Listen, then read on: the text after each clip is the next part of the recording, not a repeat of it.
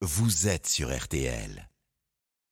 Et voici le son du jour. Je confirme que les prix vont continuer à augmenter. On a une proposition de loi qui est une proposition de loi qui euh, favoriserait euh, encore plus l'inflation. Le président de Système U dans la matinale de RTL la semaine dernière.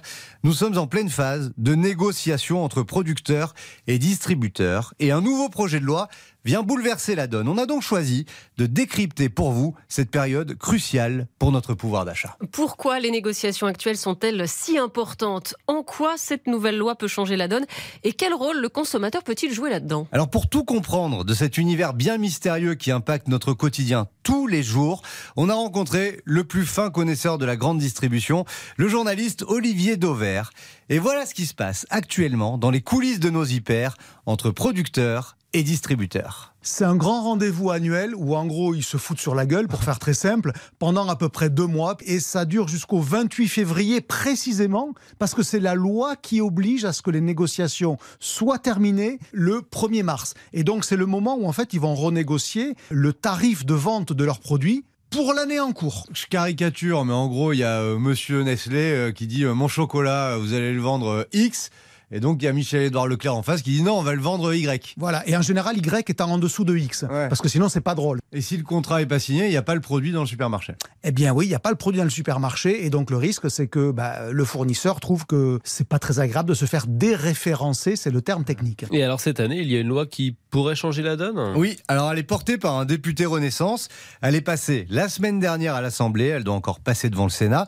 Le but, c'est de mieux rémunérer les producteurs, Bah, sauf que ça pourrait avoir un effet pervers, augmenter l'inflation.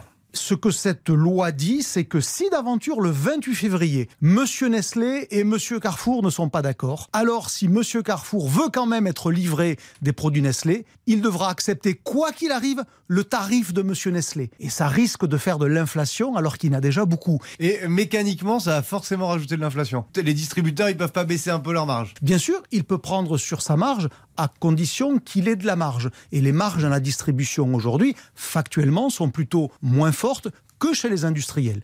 La distribution est un métier où on vend beaucoup de produits, mais on gagne très peu sur chaque produit. Donc on risque de voir les prix grimper encore un petit peu plus. Euh, Est-ce que ça va au moins permettre de mieux rémunérer les petits producteurs? Eh ben, pas forcément non plus. Cette loi, elle défavorisera les petits produits et non pas les grands produits. Est-ce que vous imaginez que Monsieur Leclerc peut se passer de Nescafé dans ses rayons? Poser la question, c'est y répondre. C'est non. En revanche, Monsieur Leclerc, il peut se passer d'un petit produit d'une PME. Est-ce qu'on imagine un hypermarché sans Coca-Cola, sans Ricard, avec modération? Ben, La réponse, elle est non. On l'imagine pas. Alors qu'on peut très bien im- imaginer un hypermarché sans le petit biscuit du coin de la biscuiterie familiale. De toute façon, il n'y a pas de mystère. Si on veut que les agriculteurs vivent mieux, c'est bien parce qu'en bout de chaîne, le consommateur paye plus cher. Donc si on veut que l'agriculteur gagne mieux sa vie, le consommateur doit accepter peut-être de dépenser moins pour changer son téléphone portable et plus pour acheter des produits alimentaires. Et donc accepter encore plus d'inflation. C'est l'illustration du cercle vicieux inflationniste dans lequel on se trouve depuis un an. Et on remercie Olivier Dauvert pour ses explications limpides comme d'habitude.